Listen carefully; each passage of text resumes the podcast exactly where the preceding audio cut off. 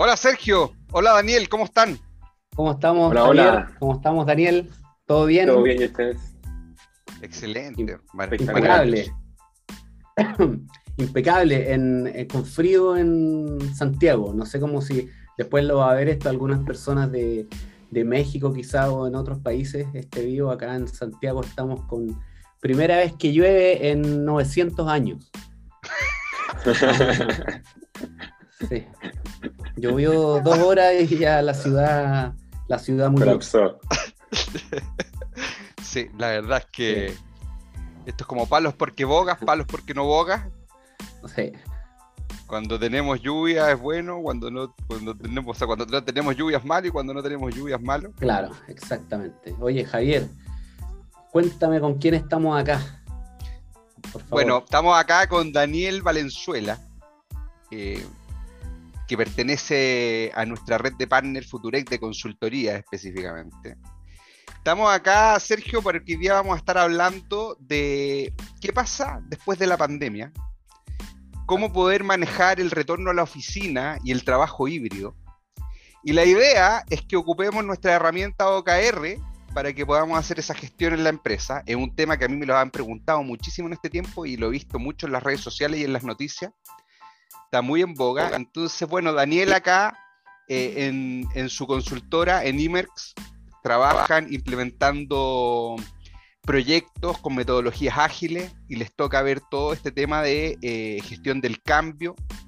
Entonces lo invitamos acá que esté con nosotros para que pueda también comentar, podamos conversar un poquito y a toda la gente que nos está escuchando, eh, contar más o menos cómo lo vemos desde nuestro lado, desde la visión de las empresas.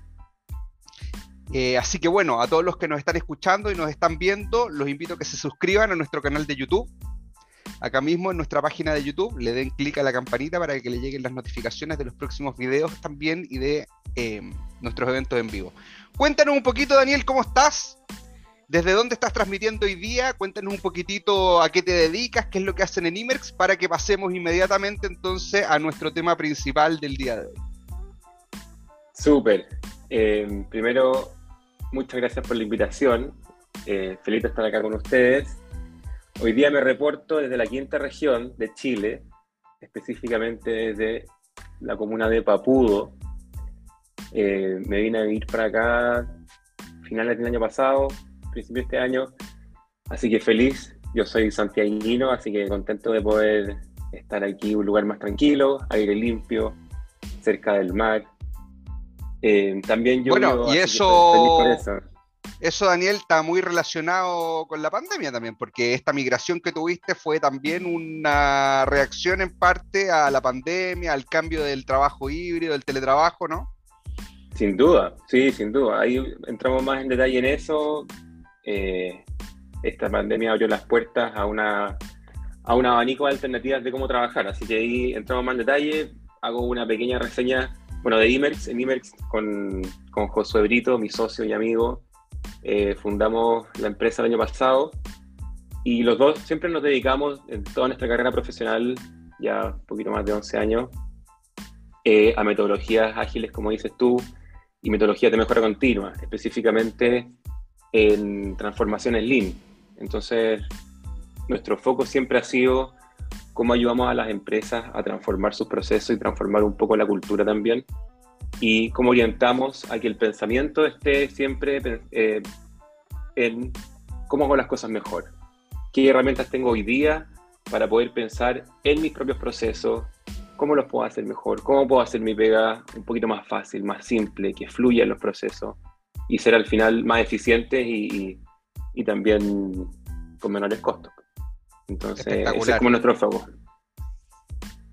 Imerx.cl con dos M y una X, si es que quieren echar una, una buceada en lo que somos nosotros. Oye, mira, aprovechemos Hola. para entrar en materia. Vamos a compartir acá rápidamente en la página web de ustedes. Exacto, eso mismo, eso mismo podría La vamos a poner acá. Para los que estén interesados, acá la dejamos en una pequeña mirada. Lo escribí bien, ¿verdad, Daniel? Ahí está cargando. Sí, perfecto. Y lo dejamos también acá en eh, el chat en YouTube, para que los que quieran verlo después en la grabación Claro. posteriormente, o los que estén en línea.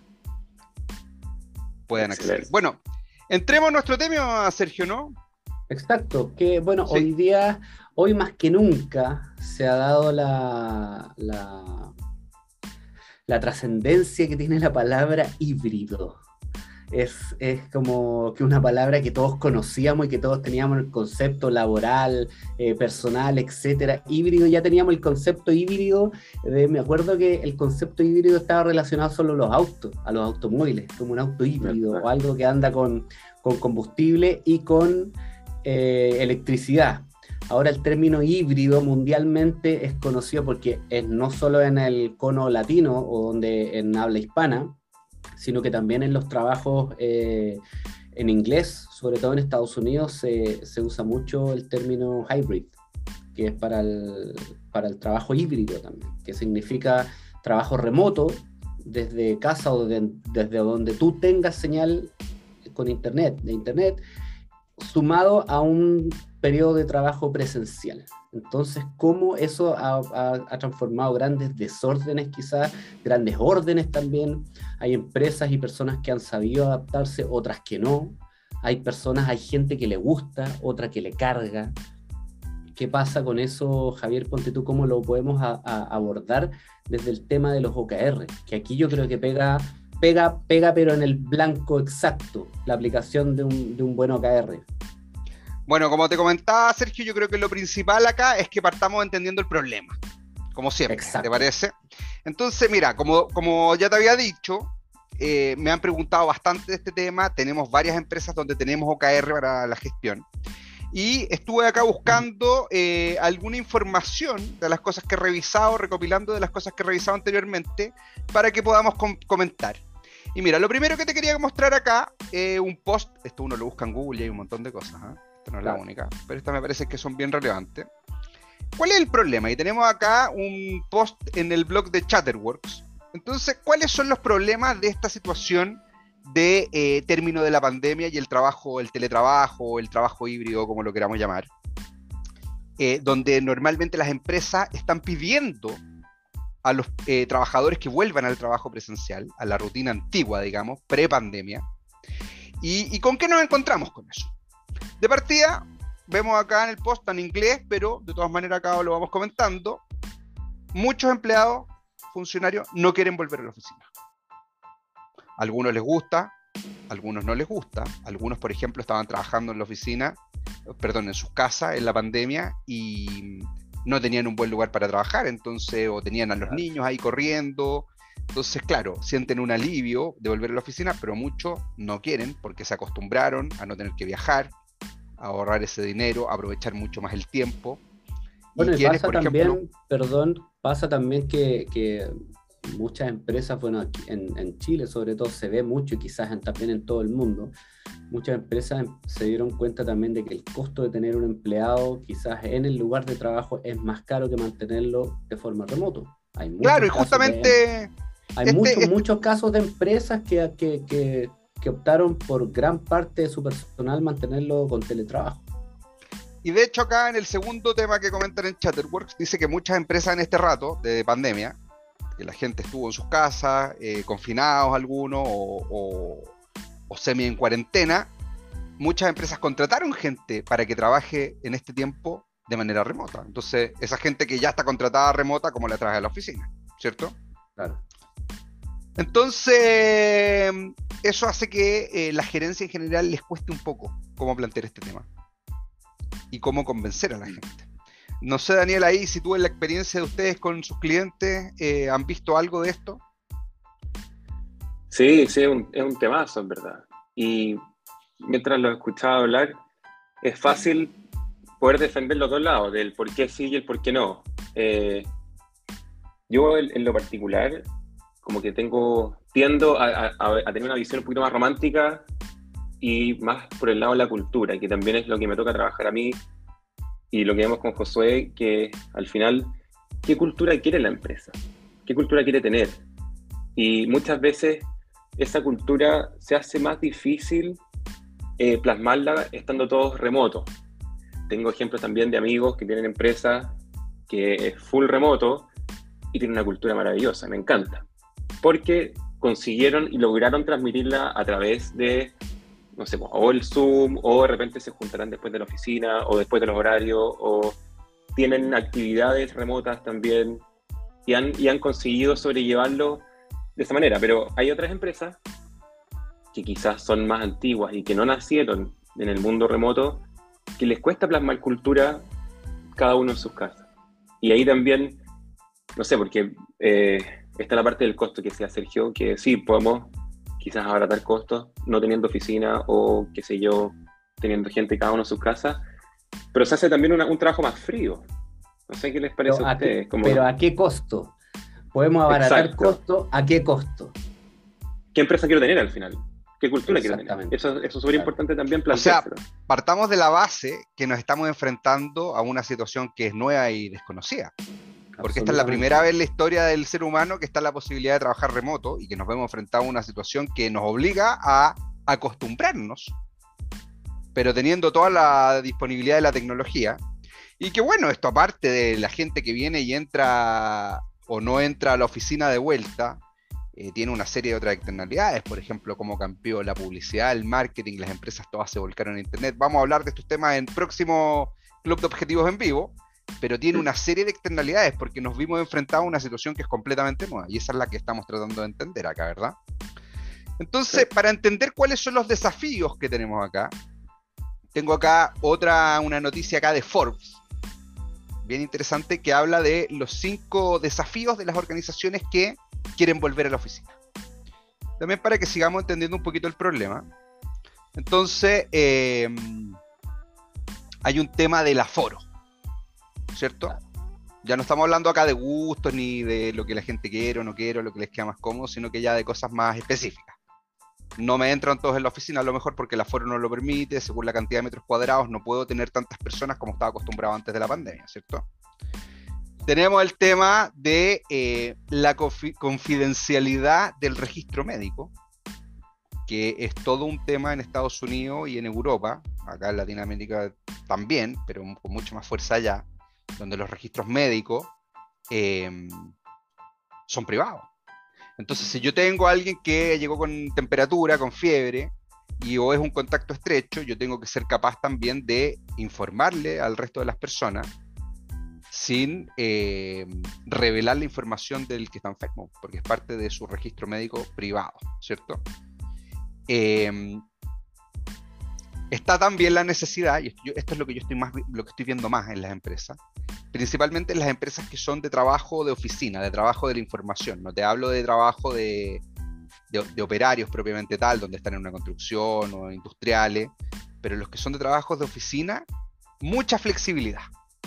Entonces gestionan ciertos días de teletrabajo y eso también va conllevando un desafío, porque aparte de que es algo nuevo, hay que mantener a la gente alineada, digamos, coordinar y eh, acostumbrarse al cambio. Un día está, un día no está, un día estoy, otro día no estoy, ¿cierto? En el tema de resolución de problemas también hay muchas veces que los equipos, cuando están formados en la empresa, dependen de una conversación de emergencia o de una reunión de emergencia y en teletrabajo con equipo quizás es más difícil lograr eso. O sea, mira, cuando tú no tienes a la gente a la mano para juntarse es complicado, pero yo te voy a decir una cosa, tú sabes que yo trabajo mucho en los temas informáticos, eh, a mí me parece que la videollamada es la situación ideal para tener una reunión de resolución de problemas. Porque tiene varias características bien interesantes. Es siempre puntual, es corta, es al grano, no hablan todos juntos, no hay distracciones, entonces es muy, muy eficiente, pero como tú dices, obviamente, tiene la problemática de que hay que juntar a la gente, que no sé a veces dónde está. Si tienen una política flexible en esa empresa, a lo mejor la persona puede andar, puede estar con su teléfono en, la calle. Claro. Totalmente. Sí, también ahí, y ahí, como volviendo a la, parte más, más humana, eh, puede ser, como decís tú, Javier, más eficiente, pero también si vemos la palabra colaboración, la proximidad física también, eh, tú puedes transmitir una energía diferente. Tu personalidad, o no sé, del, porque tú cuando tenías una reunión o, querías hacer un brainstorm o querías resolver un problema, estaba la parte eh, más, no sé, metódica o, la parte más fría que es resolver el problema o no. pero también está la parte de ya, estuvo buena la sesión, me sentí bien, me gustó la, haber compartido con, mis, con mis colegas, pude transmitir lo que quería transmitir, como que dejé, hay cachado, no sé, pues de repente cuando tenéis una sesión de brainstorm, como que salís, como dicen los gringos, pumped up, como que salís así como energizado y decís, oye, estuvo buena esta cuestión. Esa, esa sensación a veces me cuesta más tenerla quizá remotamente. Ahí en la videollamada queda completamente corta y en esto que tú te hablas de la cultura, yo creo que la videollamada queda completamente corta y es una razón fuertísima para querer volver a la oficina. De hecho, mira, te cuento, por ejemplo, ahora mientras estamos hablando acá en nuestro Zoom, yo acabo de poner la ventana donde los veo ustedes al medio, justo debajo de mi cámara, a lo mejor los que estaban mirando se dieron cuenta, porque claro que quiero dar la sensación de que al menos te estoy mirando a los ojos. Y a todos los que están mirando a lo mejor esto en YouTube, de hecho, apareció, me parece que es de Dell, no me acuerdo, una cámara que se puede, es como un tubito que se puede pegar al medio de la pantalla. Para que tú pongas la imagen de la persona, claro, y, y puedas mirar a los ojos. De hecho, no me acuerdo quién era, no sé si es Zoom o el Teams de Microsoft o el Meet de Google, no me acuerdo quién exactamente, estaban trabajando, leí en una noticia, en una corrección para que con inteligencia artificial cambiaran la posición de tus ojos para que el que te está con el que estás hablando tenga la sensación de que tú lo estás mirando a los ojos. Porque yo ahora porque tú te estoy mirando a los ojos, pero yo no estoy mirando la cámara. Entonces, tú no ves que yo te estoy mirando los ojos, a pesar de que te estoy mirando los ojos en la videollamada, nunca nos miramos los ojos. Entonces ahí concuerdo que desde lo humano la videollamada es mucho más torpe. Y ahí vamos a ver qué pasa con el metaverso y todas esas otras cosas que vienen. ¿eh? Pero bueno, quedemos hasta ahí. Eh, totalmente de acuerdo con lo que tú decías, Daniel. Después, mantener eh, una clara y una consistente comunicación. Es un poco lo que estábamos hablando ya. Cómo junto a la gente, cómo comunico, tengo que tener, manejar más medios, tengo que tener medios digitales. Hay una serie de cosas acá que hablan en este, en este post. Vamos a compartirlos también, Sergio. ¿ah? los dejamos acá en YouTube para que los que quieran verlos los puedan leer. Y acá está un poquito lo que estabas diciendo tú, Daniel, de mantener la cultura eh, vibrante. No sé cómo se podría traducir esa palabra específicamente. la cultura viva. Eh, claro.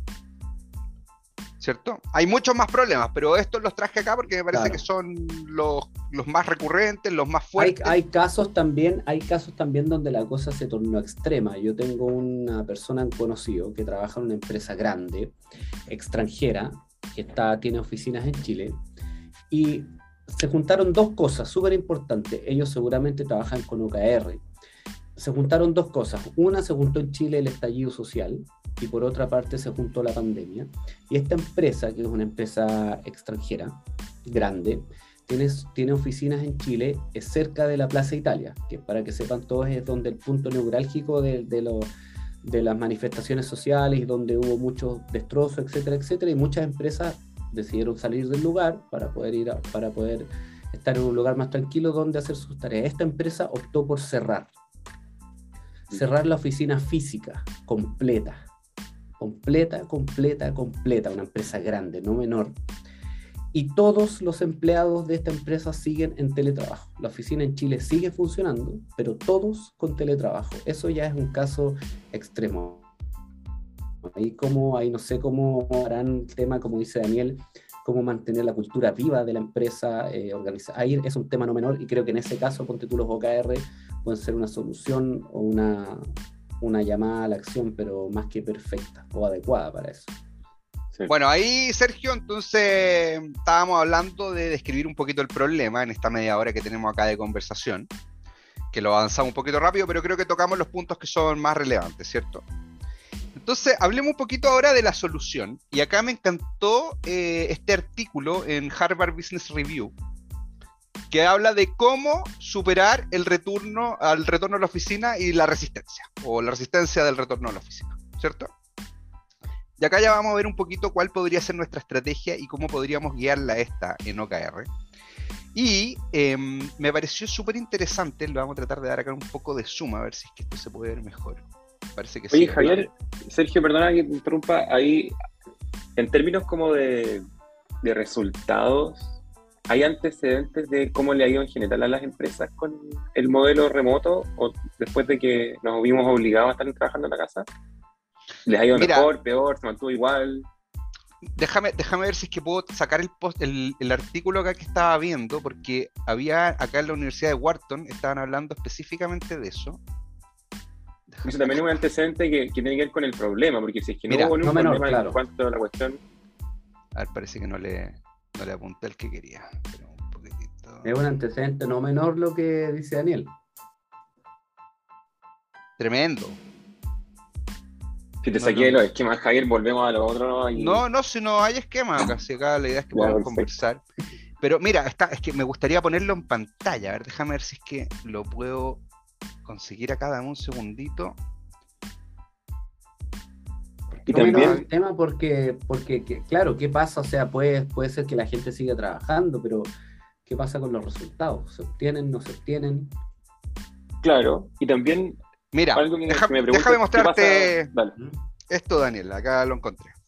Mira, acá en el Wharton Magazine hablan con este profesor, Peter Capelli, ¿ya?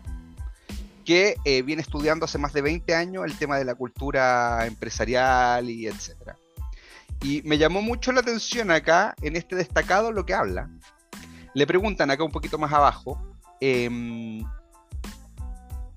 ¿cómo puedes hacer para que los empleados se sientan compenetrados, digamos, engaged, no sé cuál es la palabra exacta, acerca de los planes eh, de corto plazo de la vuelta a la oficina? Y mira lo que dice él acá, que lo ponen en grande. Dice, lo más inteligente es decirle a los empleados que esto es un experimento. Mm, Y entonces, que vamos a ver cómo funciona. Entonces tú me preguntas acá si hay algún conocimiento de cómo ha funcionado esto. Y yo pienso que estamos en etapa experimental todavía, viendo qué pasa y más encima, ojalá que no vuelva esto, pero todavía, por ejemplo, en China están confinados, en muchas ciudades, yo leí hace un par de semanas, habían 400 millones de personas en cuarentena. Entonces, Porque- ah, no, perdón, ojo, como detalle anexo a eso, ayer, ayer estaba leyendo Twitter en la noche y se confirmaba en China, o sea, que qué otro lugar del mundo podía ser, el primer caso de gripe aviar en un ser humano. O sea, olvídate, o sea, tenemos para rato con esto. Yo creo que esto, esto no se va a acabar. Olvídate. Así que, mira, Claro. no me atrevo a decirte nada de lo que te preguntas, Daniel. Lo único que te digo es que acá parece que no soy el único que estamos en una situación experimental, Claro. ¿cierto? El mundo está, el mundo hoy está en una etapa experimental.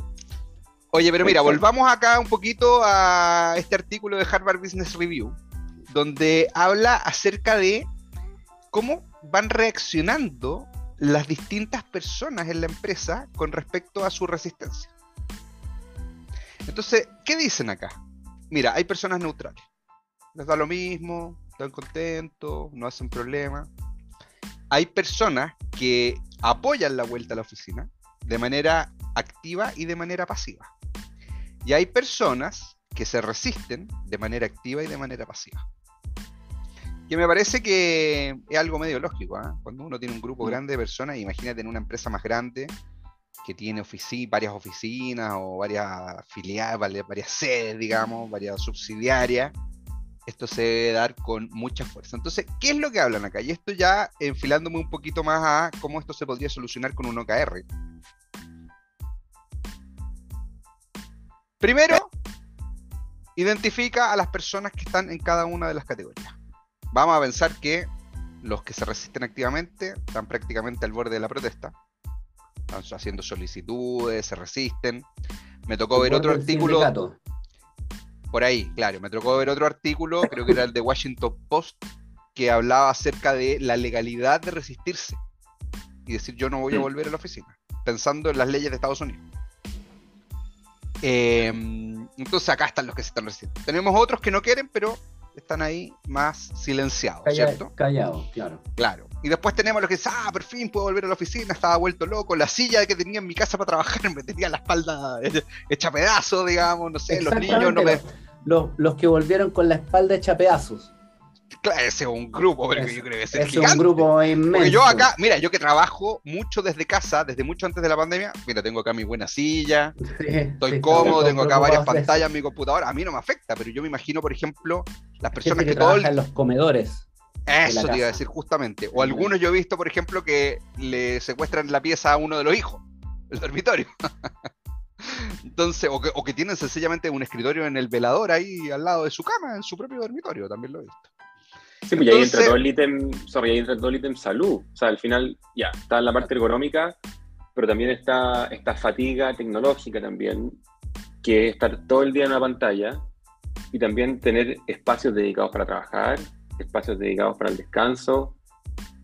Tenéis mejor tenéis control o no de las horas, de, de tus tiempos, como que se te puede generar una ensalada, un desorden muy grande si es que no estás acostumbrado a trabajar en tu casa y se te mezcla todo al final. Absolutamente, absolutamente. Eso yo creo que también, o sea, de ahí, desde la fatiga del Zoom, de esto que empezamos, yo ya, yo al principio, cuando partió esto, a pesar de que estaba acostumbrado, yo nunca había tenido tantas videollamadas seguidas. Y, y, vi un estudio que sacaba así como, no sé cómo se llamará el examen exactamente, pero mostraba el cerebro como en colores, de acuerdo a, no sé, me imagino que el flujo sanguíneo, algo. Los que entraban y salían de videollamadas sin descanso, lo mostraban en la foto y se iba poniendo cada vez más roja la foto. Y los que se tomaban cinco minutos de descanso, como que se mantenían en buen estado. Entonces, saber administrar eso era algo que naturalmente no sabíamos. De hecho, por ejemplo, yo que uso acá Outlook, el Outlook tiene una función que te deja recortar las convocatorias a reuniones para que si es de media hora quede marcada como de 25 minutos. Cosas que fuimos mm. aprendiendo ahí en el proceso.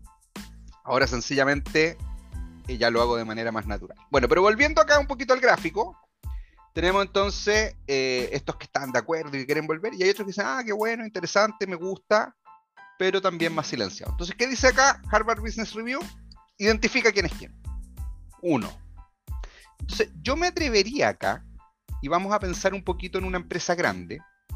Mira, me voy a venir acá al EcoKR, donde acá, como siempre, los invitamos a todos a que abran su cuenta en EcoKR, acá en nuestra página Vamos a dejar acá también el link en YouTube por si es que hay alguien interesado en usar el EcoKR. Está buenísimo. Eh, por si acaso. Que vamos a sacar la versión nueva dentro de mayo, completamente renovada. Entonces acá tenemos un OKR está vacío. Yo diría entonces que nuestro objetivo de mayor impacto a lo mejor sería em, gestionar exitosamente la vuelta a la oficina. ¿Te parece, Daniel? Sergio. bueno. Ahí tenemos nuestro objetivo Y dentro de eso, y haciéndole un poquito caso a Harvard Business Review, me voy a crear un objetivo que se va a llamar identificar. ¿Cómo lo llamaban ellos acá? Las categorías. No, a las personas en las categorías categorías de resistencia a la vuelta.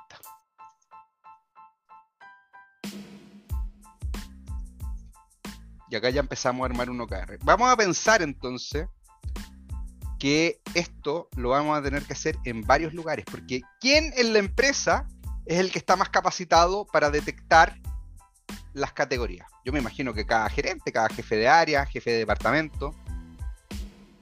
Pensemos, por ejemplo, ¿sí o no? no? No creo que recursos humanos, la gerencia general o no sé quién diablo pueda venir e identificarlo a, a cada equipo. Claro, es más cercano por equipo. Claro, entonces yo, yo lo que debiera hacer acá es, dado que primero voy a identificar, es asignarle un resultado clave. Y acá los que no están de, nuestra audiencia, los que no están tan acostumbrados a ver este tema de OKR, tenemos acá la guía de implementación donde se explican en mucho más detalles todos estos conceptos. Voy a crear un resultado clave que va a ser, no sé, identificar en el departamento. Le voy a poner X, pero estoy pensando, no sé, en el departamento de marketing, en el departamento de servicio al cliente o en la gerencia de servicio al cliente. Y este resultado clave yo se lo debiera ir asignando a los distintos jefes de área o a la gerencia. Lo estoy haciendo todo muy rápido, ¿ah? porque no quiero aburrir acá a la audiencia ni a usted, obviamente. No, no es un detalle de cómo se crean los resultados clave acá en el Lego KR, pero para que tengamos la idea. Y se lo agregaría esto a cada uno de los jefes de área. Entonces acá vamos a poner del departamento I, y este se lo va a asignar a Juan Pérez. Esto es un ejemplo ficticio, obviamente, como ustedes se pueden dar cuenta. Claro. Entonces, primero vamos a partir pensando que todos los jefes de todas las áreas van a ir a traernos quiénes son eh, las personas que están en las distintas categorías. Ya decíamos, de alta, baja, resistencia, los neutrales o de alta y baja eh, aceptación, por así decirlo. Según lo que estábamos viendo acá en el post de Harvard Business Review. ¿Vamos de acuerdo hasta ahí? ¿Qué les parece hasta el momento? Interesante que cada uno identifique a las personas, ¿no? Sí, está bueno. Y, aparte, uno esperaría que una gerencia, una jefatura con, su equipo tenga la apertura y la confianza para poder conversar de estas cosas. Y en el caso de que fuera demasiada gente, podía hacer alguna encuesta, hay, hay alternativas para poder llegar a este resultado. Absolutamente. Ok, veamos qué más nos dicen acá. Entonces seguimos bajando. Segundo, conversa activamente con los, los resistentes pasivos para eh, identificar la naturaleza de sus objeciones. Y fíjate que acá habla de los pasivos. O sea, está tomando el problema fácil primero. ¿Sí o no? Está como trayendo. Entonces, yo esté acá, una vez que tenga identificado. No se complica. Claro, no se complica, va a partir por lo fácil. Yo acá vendría y de la misma manera, tenemos que pensar que este es un trabajo. ¿Y por qué lo estamos gestionando en OKR? Porque OKR es ideal para gestionar objetivos nuevos que nunca antes hemos gestionado. Entonces, la gente de la empresa no está acostumbrada a ver esto. Y cuando tengamos nuestro OKR acá planificado y vayamos en las reuniones de seguimiento semanal, vamos a poder ir viendo quiénes van avanzando y quiénes no, porque para lograr gestionar exitosamente la vuelta a la oficina, tenemos que tener a toda la gente de toda la empresa alineada y no pensemos en una empresa de cinco personas, pensemos en una que tiene 500 a lo mejor, ¿cierto? Estamos en ese contexto, ¿cierto? Ok, entonces, sin ningún problema, me crearía acá otro objetivo que se podría llamar identificar la naturaleza de las objeciones. Está bueno.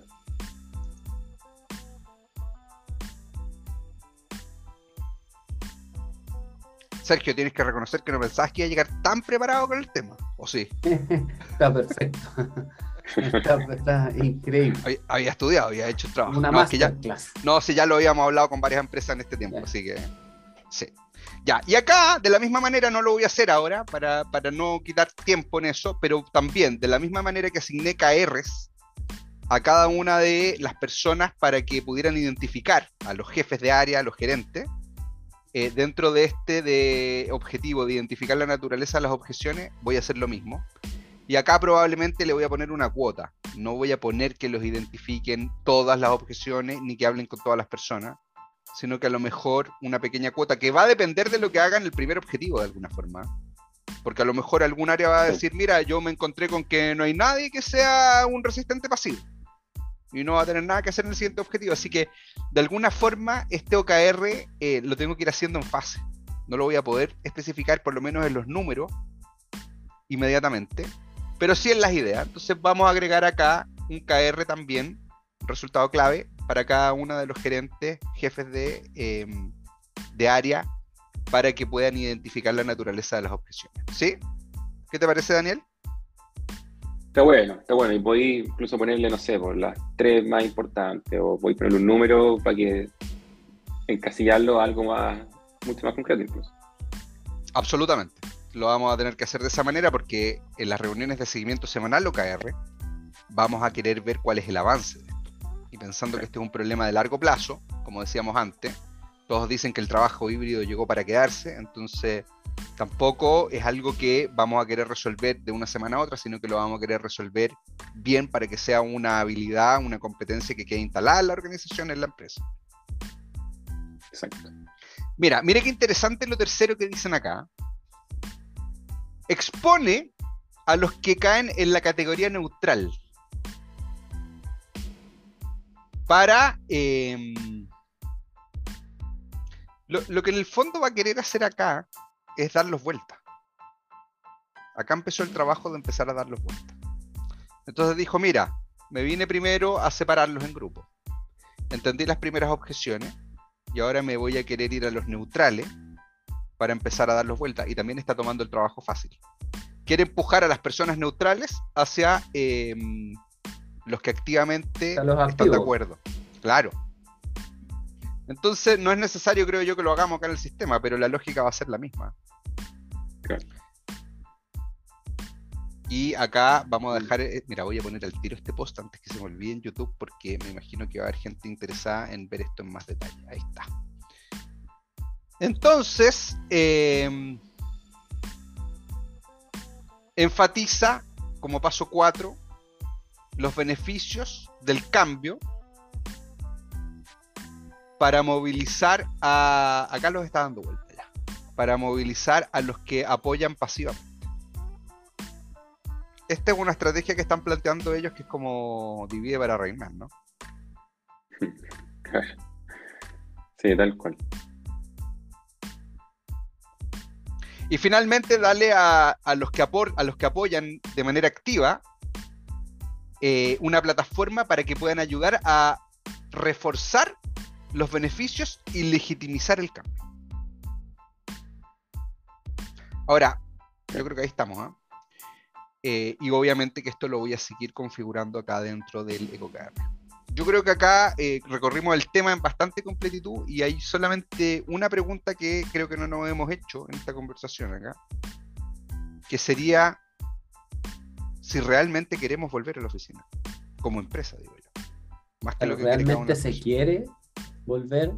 ¿Realmente se quiere volver o no se quiere volver? Y ahí, bueno, me parece que es una pregunta filosófica que cada una, de las empresas... Eterna, claro.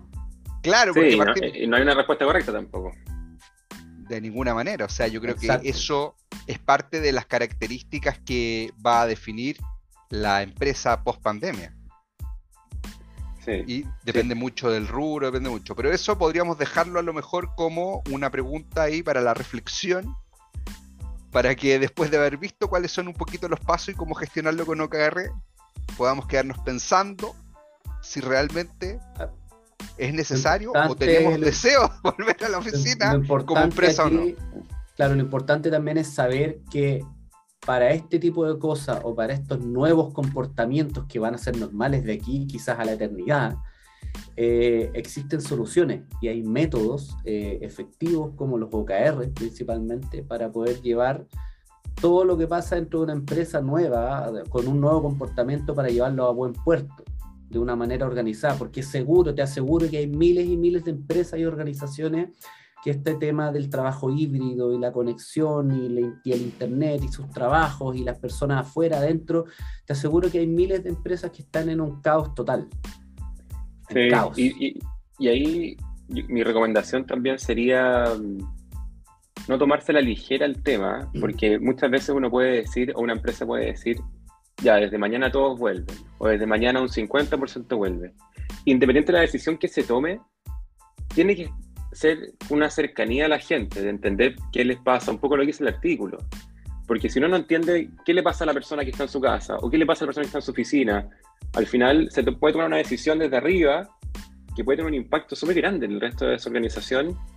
Y si no te, y si no te da el tiempo para realmente entender, te puede funcionar pésimo. Y podéis tener una cultura o un ambiente bien malo. ¿cachai? Entonces, para mí, eh, está genial lo que dice Sergio y tú, Javier, de que hay material, hay una literatura, se está creando una literatura, se están creando investigaciones y tomar el peso a la cuestión, porque creo que eh, no, no, no, es menor eh, el funcionamiento de la organización si es que está en la casa o en la oficina, cambia radicalmente todo. Totalmente. Bueno, yo creo que Sergio, ¿cómo estamos? ¿Estamos bien? ¿Estamos un poquito pasados de la hora ya? Impecable. Yo estoy mirando, a veces se ve, para explicar, se ve como que miro para arriba porque tengo la pantalla duplicada, por eso. y yo a mí me pasa lo mismo, yo tengo mis tres pantallas acá y estoy así. entonces, pero impecable, o sea, el tema podría dar para mucho más porque efectivamente, sí, yo mismo tengo familia, eh, pareja, amigos que están en modo híbrido, otros en teletrabajo, tengo por decir una familiar que la empresa sigue, pero a ella y aparte de su empresa, la misma empresa les montó o los le dio los recursos para que montaran una oficina en su casa. Entonces, hay, miles de casos, hay, hay, casos donde la empresa le dice, ya volvamos, como dice Daniel, vuelven todos y se toma una, una decisión desde arriba que, que, puede generar un caos para abajo sin tener conocimiento. Hay, da para mucho el tema. Daniel, te agradezco muchísimo por haber estado acá con nosotros hoy día. Vamos a seguir hablando de estos temas. A nuestra audiencia acá, los que nos estén viendo, Sergio, nos vemos de nuevo el próximo miércoles a la misma hora, 11 de la mañana, hora de invierno de Chile, 10 de la mañana de México. El nuevo 10 de la invierno. El nuevo invierno. El nuevo invierno en el Chile. nuevo invierno post-pandémico. Sí. Así que les, recuerdo, por favor, quienes estén interesados en seguir viendo estas cosas, vamos a estar transmitiendo toda la semana. Síganos en nuestro canal de YouTube, activen su cuenta de EcoKR y que logren sus objetivos estratégicos para que hagan que sus empresas